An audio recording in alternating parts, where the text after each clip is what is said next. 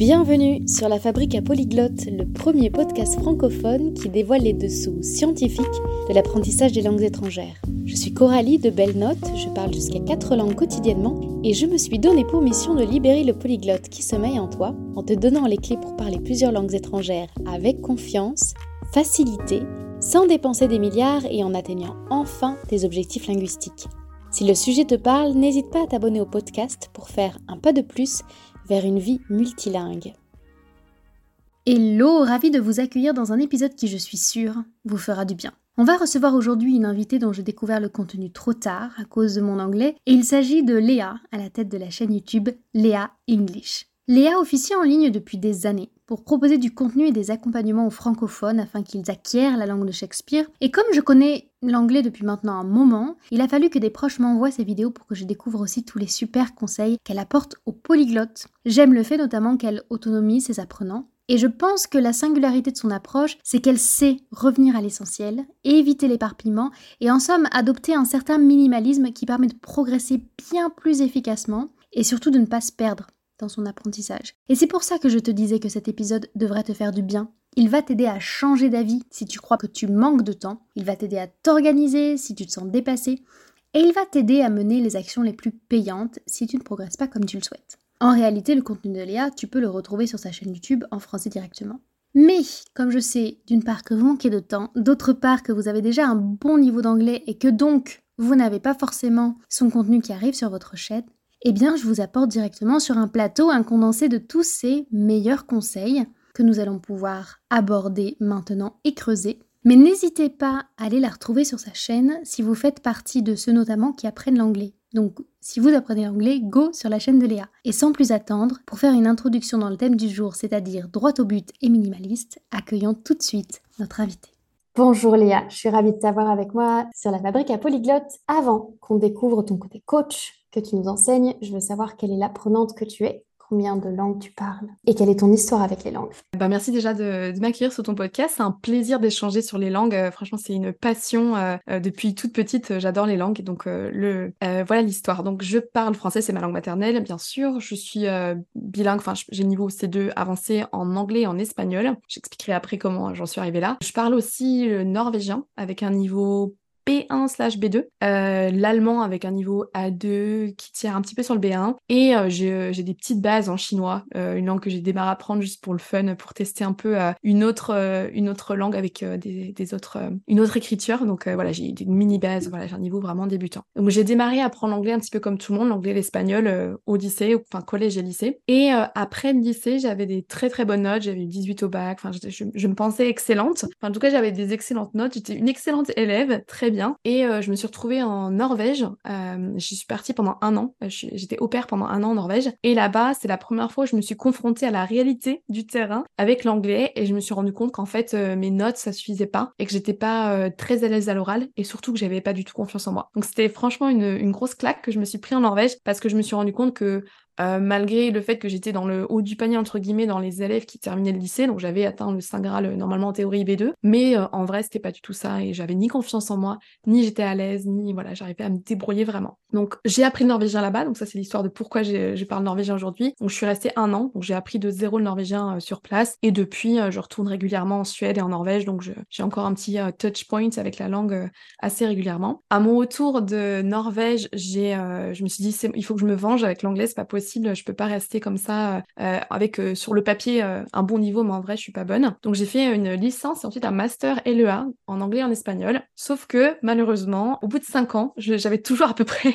j'avais progressé un peu en anglais et en espagnol, mais pas tant que ça. Et surtout, bah, j'étais pas plus à l'aise en fait. J'avais pas plus confiance en moi. J'étais toujours tétanisée d'être de faire des fautes. Je me comparais constamment aux natifs. quand j'ai démarré à enseigner l'anglais à la suite de mon master, j'étais, j'avais peur que les gens me disent non mais on veut pas d'elle, elle est française. Donc j'avais vraiment ce gros complexe d'infériorité par rapport aux anglophones. Et donc c'est là où j'ai, euh, je me suis rendu compte que ben, progresser dans une langue, c'était pas synonyme toujours de prendre confiance en soi. Donc j'ai ajouté un petit peu le coaching à, mon activité. Et l'allemand, je l'ai appris à la fac. Euh, j'ai des petites bases parce que je l'ai appris à la fac. Comment tu as réussi à, passer de j'apprends l'anglais à l'école et à la fac à je développe mes propres outils? Parce que tu as quand même une approche hyper autodidacte et même ajouter et insuffler dans ta pratique personnelle tous les éléments qui t'ont aidé à reprendre confiance ou à prendre confiance tout simplement. Oui, alors en effet, quand j'ai donc j'ai suivi donc un master de j'ai passé cinq ans quand même à la fac de langue pour en ressortir avec un niveau un peu moyen, un peu mieux que cinq ans avant, mais pas non plus euh, dingo. Euh, et donc là, je me suis dit euh, bon, on va arrêter de faire confiance aux autres et me laisser porter par le système scolaire. Je vais prendre les choses en main en fait.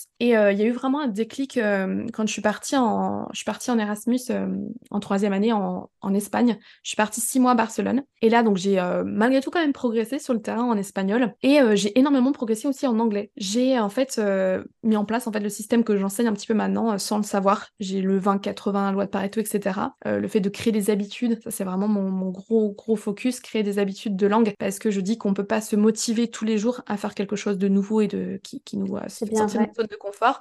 Il faut absolument créer des habitudes si on veut pouvoir tenir suffisamment longtemps pour voir des résultats, pour apprendre une langue étrangère et devenir bilingue, etc. On peut pas faire ça pendant un mois. Donc il faut suffisamment de temps, mettre en place les bonnes actions suffisamment longtemps pour que ça marche. Et donc en Espagne, en fait, je, partais travailler, je prenais le, le, tram, euh, l'espèce de métro-tram, j'en avais pour une heure de trajet. Et je me suis mis, j'ai découvert à ce moment-là les conférences TED, donc j'en téléchargeais le matin, euh, deux ou trois, et euh, je regardais ça dans le tram tous les matins et tous les soirs en retour. Et donc tous les jours, je me faisais 45 minutes, voire une heure d'écoute d'anglais par jour. Et en fait, sans le savoir, j'avais créé plus ou moins le système que j'ai aujourd'hui, qui est ben, d'être méga minimaliste sur son apprentissage de n'avoir qu'une seule ressource. Alors je dis pas qu'il faut en avoir une seule tout le temps, tout le temps, mais malgré tout, quand on a du mal à intégrer une pratique d'une langue, quelle qu'elle soit, le fait de démultiplier les supports, c'est plutôt euh, se tirer une balle dans le pied qu'autre chose.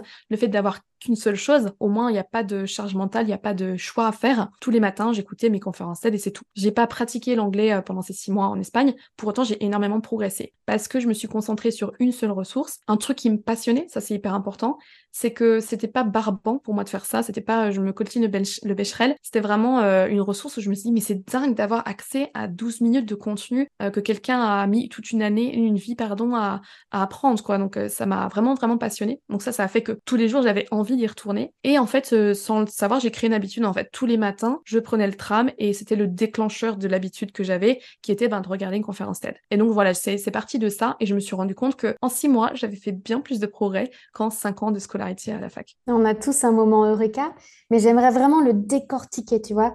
Mmh est-ce que tu as choisi une conférence d'avoir qu'une seule ressource par accident ou est-ce que tu te dis non, je vais me concentrer? Est-ce que c'était intentionnel déjà ou pas du tout? Et qu'est-ce qui fait que tu, tu, as eu cette idée de te, limiter à une ressource en sachant que ça t'apporterait plus d'efficacité?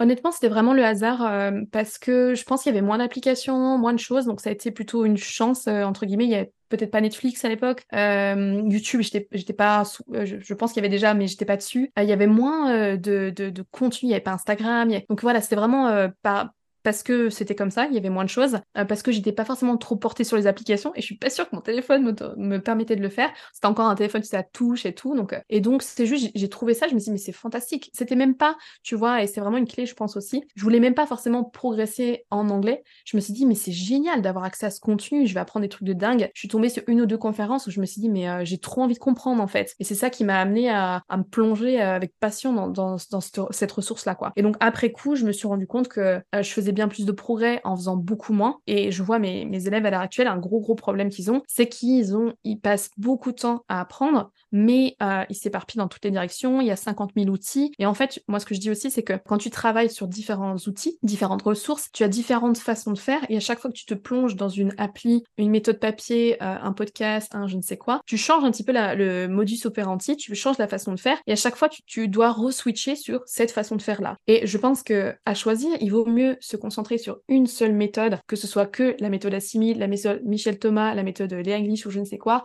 ou je dis pas qu'une seule appli ça suffirait parce que euh, une appli c'est une pièce du puzzle donc voilà mais à mon sens on ferait bien plus de progrès en ayant une façon de faire et une, une, ressource, une méthodologie qu'en ayant 50 000, 50 000 outils. Et comment tu accompagnes tes étudiants qui sont devant tellement de choix et qui se disent, mais, qui te disent, Léa, je choisis quoi en fait parmi tout ça?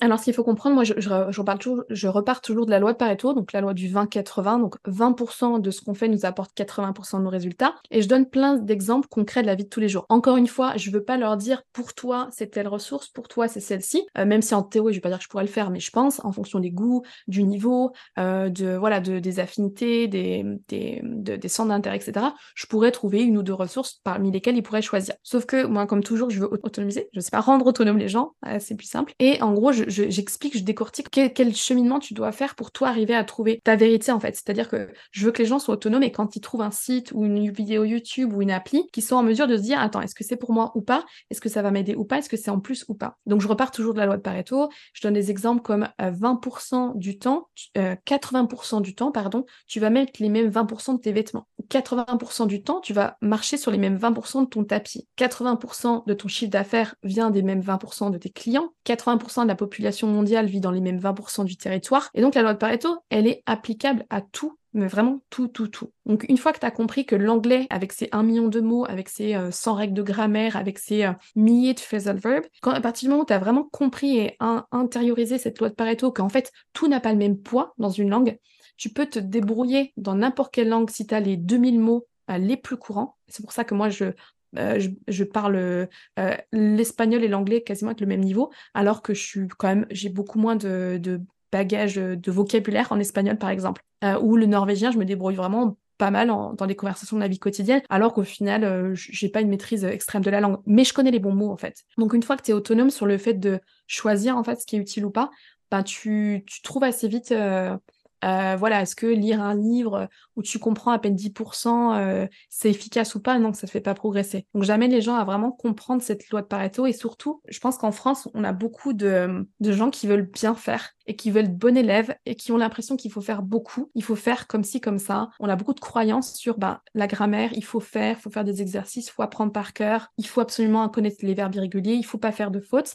Et c'est presque au final euh, la première étape pour mes élèves, c'est pour n'importe qui, qui d'ailleurs, c'est dédramatiser tout ça et euh, s'autoriser en fait. C'est presque une histoire de s'autoriser à faire moins. À partir du moment où ils voient, moi j'incarne l'exemple de je fais pas grand chose mais j'ai des gros résultats, je les autorise eux-mêmes à faire beaucoup moins que ce qu'ils avaient prévu. Mais en fait, ils, sont soulagés de se dire elle m'a dit que ça marcherait donc allez j'y vais. Je, simplifie, j'enlève des choses, je me force pas à être sur du lingot tous les jours euh, parce que euh, je vois que ça marche pas et que ça me fait pas progresser par exemple, tu vois. En fait, ce dont je me rends compte à travers mon expérience, à travers ce que tu racontes là, à travers l'expérience de toutes les personnes qui viennent ici sur le podcast, c'est à quel point l'impact du, du mindset ou de l'état d'esprit est, important et à quel point euh, nos progrès euh, sont freinés juste par des fausses croyances comme euh, je connais pas toute la grammaire, etc. ou je peux pas faire telle ou telle chose dans ma vie tant que j'aurais pas atteint tel niveau. Toi, comment tu le travailles avec tes élèves cette partie-là? Alors nous, dans mes programmes d'accompagnement, on a des coachings. Donc une fois par euh, mois, on se retrouve et donc c'est un coaching en live. Et euh, donc il y a vraiment, en effet, comme tu le dis, les gens viennent, ils veulent des mots, de la grammaire, ils veulent dis-moi qu'est-ce qu'il faut apprendre, donne-moi du contenu. Et en fait, petit à petit, ils se rendent compte que l'anglais, comme n'importe quelle chose où tu sors de ta zone de confort, et l'anglais c'est clairement ça parce que on va parler une langue qu'on maîtrise pas à 100%, donc on va être vulnérable, c'est compliqué. À partir du moment où ils commencent à prendre conscience que c'est pas juste une histoire de niveau et d'apprendre des choses, c'est beaucoup de mindset et d'émotionnel et que si tu te réconcilies pas avec euh, ton accent euh, Frenchy, que tu t'autorises pas à faire des fautes, etc., ben tu vas pas progresser, tu vas tu vas freiner en fait. Donc une fois que tu as pris conscience de ça, bah, il faut juste y faire attention. Et après, moi, je leur donne des outils et des prises de conscience, comme euh, il y a beaucoup d'élèves qui pensent qu'il faut progresser, comme tu dis, avoir un certain niveau. Donc, j'apprends, je bachote, je suis tout seul vers mon, avec mon ordi, avec mes applis. Et après, quand je serai bilingue, ce sera OK, je serai confiant, j'aurai pas peur et je vais parler, ce sera génial. Et quand tu leur dis qu'en fait c'est une illusion et que moi j'avais un excellent niveau, pour autant j'étais, j'avais peur de parler, euh, il y arrive un moment, euh, il faut pas attendre d'avoir un niveau comme ceci, comme cela pour oser s'exprimer, parce que la confiance, elle vient après, en fait. Il faut du courage d'abord, il faut oser faire ce qui te fait peur, euh, il faut oser faire malgré la peur, te mettre en danger, entre guillemets, te rendre compte qu'en fait, finalement, il s'est rien passé de grave, personne s'est moqué de toi, tout va bien, et à force de faire, oui, tu prendras confiance. En fait, la confiance, c'est une compétence qui se travaille, c'est pas euh, dans l'autre sens, c'est pas j'apprends, ensuite je progresse, ensuite j'ai confiance en moi, ensuite je parle. Non, ça va être je m'autorise à parler avec les moyens du bord, je fais preuve de courage, j'ose, même si j'ai peur quand même. Et à force de faire ce qui me faisait peur, ben finalement ça devient, ça devient plus facile et je, prends confiance derrière. Oui, on est tellement habitué aussi à avoir euh, cette notion de plaisir ou de joie ou de récompense une fois qu'on est arrivé. C'est qu'ils se disent une fois que je saurais bien parlé, une fois que j'aurais parlé, je serais content. La première objection, c'est souvent le temps. L'excuse principale, c'est souvent le temps. Et pour ça, tu as une seconde loi que tu présentes souvent à tes étudiants et qui peuvent leur changer euh, la vie. C'est quoi cette loi? Alors déjà, pour le problème du temps, déjà, ce qu'il faut comprendre, c'est tu peux en fait en faire un frein comme un atout. C'est comme les enfants. Tu peux te dire mes enfants m'empêchent de faire euh, ce que je veux, ou tu peux trouver ça comme euh, un avantage. Donc déjà, la loi de Pareto, elle te règle un paquet de problèmes quand tu n'as pas de temps. C'est-à-dire que en se concentrant sur les 20%, donc là où un élève ferait 100%, et aurait un tout petit peu de résultats en plus que toi, toi, si tu ne fais que 20, tu as déjà 80% des résultats. Donc en fait, il y a une petite partie du travail, une petite partie des compétences, une petite partie des mots en anglais qui vont déjà être suffisantes pour avoir un, excellent niveau en fait. Et donc si tu te concentres sur ça, t'as pas besoin de tant de temps que ce que tu ne pensais. Donc l'excuse de j'ai pas le temps, euh, oui on a tous des vies très chargées, donc soit on passe outre cette croyance limitante et tu décides que ben, même si t'as pas le temps tu vas faire quand même, ou tu trouves ça, tu gardes cette excuse là et en fait tu finis par, par regretter quoi. Et la loi de la deuxième loi dont quand tu, tu as abordé, c'est la loi de Parkinson. Et ça, ça, reprend le principe de, ce que je t'expliquais avant, qu'il y a beaucoup de gens qui veulent faire beaucoup, faire bien, et qui, justement, vont avoir cette excuse. Forcément, quand tu penses qu'il faut faire deux heures d'anglais ou trois heures d'anglais par jour, oui, t'as pas le temps, c'est logique. Mais si tu commences à te, faire à l'idée qu'en fait, il y a peut-être pas besoin de trois heures, peut-être qu'avec une demi-heure, mais focus sur une ressource, tu vas avoir des progrès déjà, ben déjà, ça te donnera plus envie de te mettre en route. Parce que tu vois un peu plus comment tu vas le caser dans ton emploi du temps. Donc ça, c'est une première chose. Et la loi de Parkinson, elle dit aussi que, euh, je vais te la citer, et après je vais te l'expliquer. Donc la loi de Parkinson dit que la tâche que tu as prévu de faire va s'étaler de façon à remplir le temps que tu lui as incombé pour la faire. Donc quand tu as décidé de faire quelque chose, si tu t'es dit euh, j'ai la matinée ou la journée pour faire ma valise, eh ben ça va te prendre la journée. Si jamais tu as une présentation à faire, tu as décidé de passer 4 heures dessus, eh ben tu vas passer 4 heures dessus. Si à l'inverse tu es plus stratégique et tu te dis ben j'ai euh, un call dans une heure, euh, j'ai donc une heure pour écrire ce mail ou une heure pour faire cette présentation, eh ben ça va te prendre une heure. Tu vas aller à l'essentiel. Et c'est là où ça rejoint la loi de Pareto, c'est-à-dire tu vas peut-être faire entre guillemets 80, enfin tu vas faire beaucoup moins de travail, mais ça va suffire pour avoir un produit fini, pour avoir un truc concret en fait. Et la loi de Parkinson, moi, je m'en sers tout le temps. C'est-à-dire que je me bloque, euh, par exemple, euh, tous mes appels, ils sont en fin de matinée. Je ne démarre pas à travailler sur un projet. Par exemple, j'ai un webinaire ou une présentation à donner. Je m'y mets pas deux semaines à l'avance. Parce que si je fais ça, je sais que tous les jours, je vais aller bricoler les slides, je vais mettre un petit truc à droite, un petit truc à gauche, changer la police. Je m'y mets pas trop longtemps avant, tu vois, c'est un petit peu de la procrastination, mais à bon escient, parce que je sais que euh, si j'ai moins de temps, je vais faire plus efficace. Et l'anglais, c'est pareil. Si vous avez trois heures d'anglais, vous allez pas faire plus que le gars qui a 45 minutes, mais qui est méga focus. Et en plus, ce qu'il faut savoir, c'est que au-delà de 40 minutes de temps passé sur une même tâche, chaque minute supplémentaire, elle va être moindre en termes de productivité. Donc il y a de la fatigue en fait. C'est-à-dire que si tu fais plus que 40 minutes de suite à faire de l'anglais, en fait, chaque minute de plus, elle te sert pas bien à grand chose. Donc voilà, si vous n'avez pas de temps, utilisez la loi de Parkinson et au contraire, fixez-vous un temps max et avec une demi-heure ou 45 minutes d'anglais par jour, vous avez déjà une grande chance de faire des gros progrès. Oui, la première fois que j'ai remarqué à quel point cette loi était incroyable, c'est que j'ai fait des études de graphisme. Parfois, on me donnait trois semaines pour penser une affiche. Premier stage en agence, fais-moi une proposition d'affiche qu'on envoie à la fin de la matinée. Donc, on passe de trois semaines à trois heures.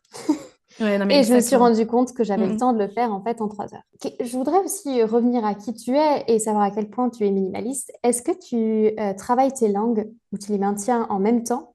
Ou est-ce que par exemple tu restes toi focus sur une seule langue, le norvégien, pendant plusieurs euh, semaines, mois? Ou alors que tu as un système qui permet toi d'imbriquer un peu toutes tes langues?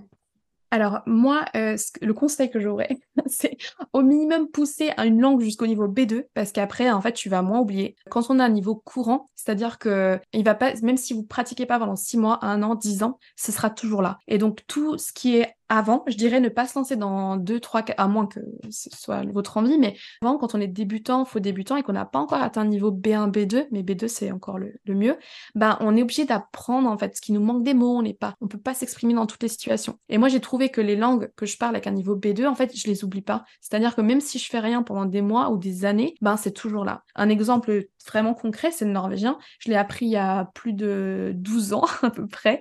Et ben j'ai atteint à peu près le niveau B2. Et pour autant, ben, bah, quand on repart en Norvège, même si des fois je parle pas pendant, j'ai pas parlé pendant plus de dix ans euh, activement, bah, quand on repart là-bas, en fait, au bout d'un ou deux jours, ça revient quand même. Et je pense que vous avez tous eu la sensation, je repars en Espagne en vacances, je pars en Espagne en vacances, puis en fait, au bout de quelques jours, je me dérouille et ça y est. C'est parce que vous avez certainement au moins le niveau B1, B2. L'espagnol, pareil, euh, je l'ai pas pratiqué pendant 5 ans. J'avais un niveau C1, euh, même quasiment C2. Et on m'a fait une proposition pour l'enseigner. Sur le coup, je me suis dit, mais mince, j'ai pas du tout parlé, ni regardé de contenu, ni écouté, ni rien du tout, pendant 5 ans. Pour autant, je me suis remis dans des séries Netflix euh, tout l'été, et puis j'ai pu l'enseigner à la rentrée, parce que c'était quand même quelque part. Pour ce qui est de, des langues où je suis active en termes d'apprentissage, moi j'en prends une seule à la fois. Euh, là, c'est, je suis en train de remettre à jour mon norvégien. Et euh, pour moi, ça serait trop, tu vois, j'ai envie de faire les deux en même temps, le norvégien et, l'allemand. Mais euh, ce serait trop pour moi à gérer justement quand on a peu de temps. C'est pour moi plus simple de se focaliser sur, voilà, maintenir des langues. C'est assez facile quand on a atteint un certain niveau. Il n'y a pas besoin d'effort de faire des, prendre des notes et machin, etc. Mais des langues où on est activement en train d'apprendre, où on arrive au niveau B2,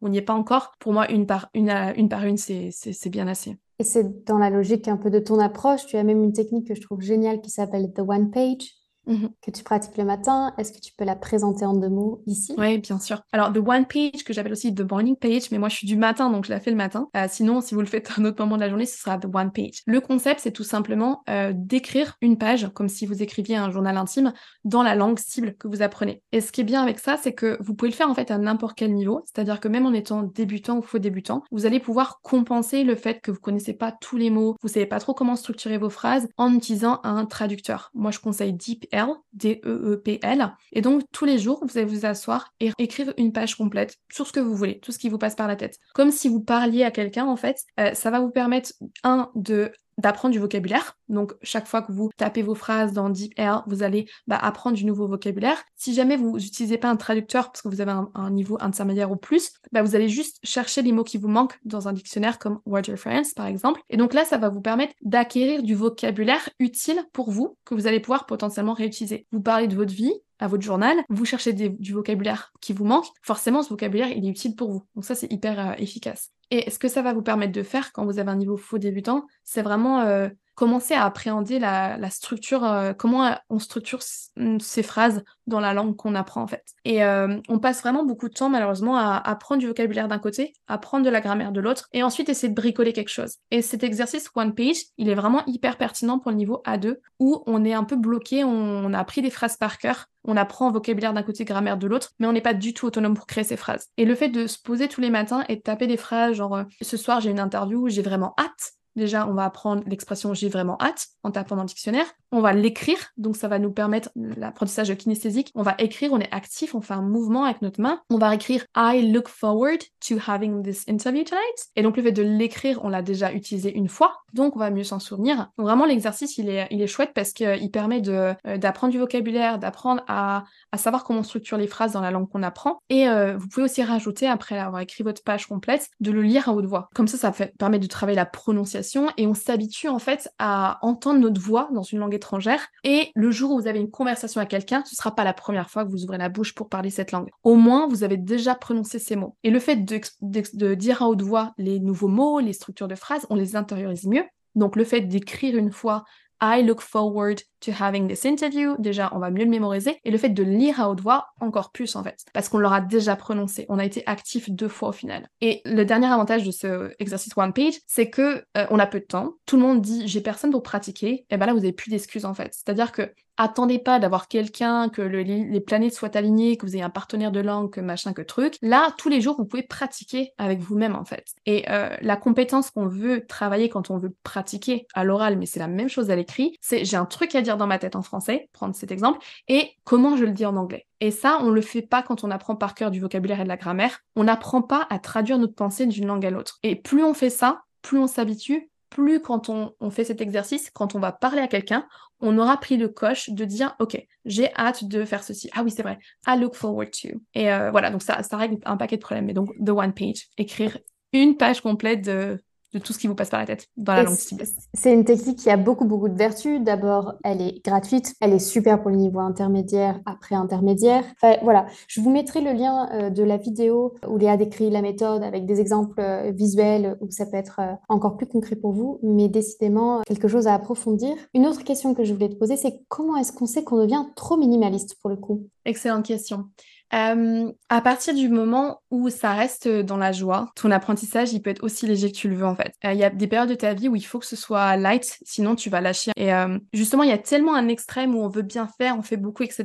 que je pense qu'il y a peu de gens qui arrivent à un extrême où je fais quasiment plus rien, genre pas assez quoi. Je pense vraiment qu'on a cette culpabilité à l'école, il faut faire, il faut bien faire. Et quand on fait de l'anglais, c'est pas comme on apprend de la guitare, une compétence qu'on n'a pas fait à l'école. J'ai l'impression que les gens qui apprennent l'anglais se remettent dans la position où ils étaient à l'école et on repart dans les schémas qu'on a là-bas. Il faut faire beaucoup, il faut bien faire, il faut faire des exos, il faut être assidu et nanana. Et j'ai l'impression qu'il y a beaucoup de gens qui ont beaucoup de stress par rapport à l'anglais, pas seulement pour le parler, mais aussi qui sont stressés de pas faire assez bien, pas faire euh, comme il faut, de pas faire assez. Et j'ai revu rarement de personnes qui étaient au point de ben quasiment plus rien faire. Donc honnêtement, je pense pas qu'il y ait de, danger de ce côté-là. Le fait d'alléger en fait, de faire moins, d'être plus minimaliste, de s'autoriser, ça rapporte aussi un peu de légèreté et un peu moins de stress. Et clairement, en fait, on a envie d'y retourner. Même l'exercice de one page plus un podcast, c'est déjà, c'est même pas trop minimaliste, c'est top, c'est suffisant. Et quand tu vois que ça marche, les gens reviennent dans l'autre sens, tu vois, presque. C'est-à-dire que quand tu as diminué un peu trop, entre guillemets. Si les, choses sont bien faites, normalement, tu as fait des progrès. Tu te rends compte qu'en fait, tu progresses avec moins d'efforts. En fait, tu as envie de retourner dans l'autre sens, puis tu rajoutes facilement des choses. Et à mesure que tu progresses dans la langue, tu rajoutes Ah, tiens, il y a un podcast super cool, je vais m'acheter un livre, etc.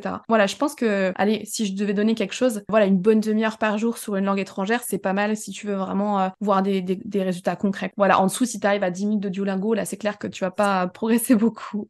Mais c'est un message qui fait du bien à entendre, surtout qu'on arrive, qu'on est en plein été. Euh, maintenant et qu'on sait qu'on pourra apporter une ressource dans nos valises et, euh, voir justement en ce mois de juillet et août bah, comment on se sent en faisant moins. Euh, maintenant, si vous voulez en savoir plus, je vous renvoie au site de Léa, www.lea-english.com. Et la dernière question traditionnelle, c'est est-ce que tu as en tête une personne francophone qui doit venir nous partager son savoir ici sur la fabrique à polyglotte? Oui, carrément. Tu peux parler à Jeanne de Naturellement. Donc, euh, elle, on a des choses qui sont vraiment en commun. Elle est française aussi, elle a appris l'allemand. Et elle, son leitmotiv, c'est d'apprendre euh, en s'amusant. Donc, euh, cette histoire de joie et justement pas être dans le stress de comme on a pu le vivre parfois à l'école, de, des notes et de, et de des sanctions si on fait des fautes. Donc, Jeanne. et Dieu sait si on a besoin de retrouver l'amusement et le plaisir avec la langue. Je vais te laisser le mot de la fin si tu n'avais qu'un seul conseil à donner. Je dirais, je repartirais sur, sur cette histoire de. Moi, j'accompagne les Français qui veulent parler anglais. vraiment, cette histoire de pas attendre la confiance en fait parce que en fait il faut faire preuve de courage, voilà, faire malgré la peur et euh, il n'y aura pas un moment où vous aurez un niveau suffisamment bon pour avoir instantanément confiance en vous. Donc n'attendez pas indéfiniment euh, d'avoir tel niveau, d'être bilingue, de parler anglais couramment. Moi je l'ai fait aussi, hein, c'est un petit peu la course à c'est quand la ligne d'arrivée? Et je me suis à un moment de me dire, mais en fait, euh, ça s'arrête quand? Euh, Quand c'est qu'il y a la ligne, la finish line, où là, je peux me dire, c'est bon, j'arrête, euh, j'ai confiance et c'est tout bon, mon niveau, il est assez bon et j'arrête. En fait, ça n'arrive jamais. Donc voilà, prenez confiance. Enfin, ce n'est pas prenez confiance en vous, c'est n'attendez pas la confiance. Faites malgré la peur, faites preuve de courage d'abord et ensuite, ben, vous prendrez confiance à mesure que vous faites. Oh que oui, oh que oui. Et on passe à l'action, c'est le, le mot de la fin. Merci beaucoup, Léa, pour tous ces précieux conseils. Avec plaisir. Merci à vous. Merci d'avoir écouté cet épisode de la Fabrique à Polyglotte jusqu'à la fin. J'espère qu'il t'aura donné de nouvelles perspectives sur l'apprentissage des langues étrangères, qu'il t'aura inspiré et motivé, voire même instruit.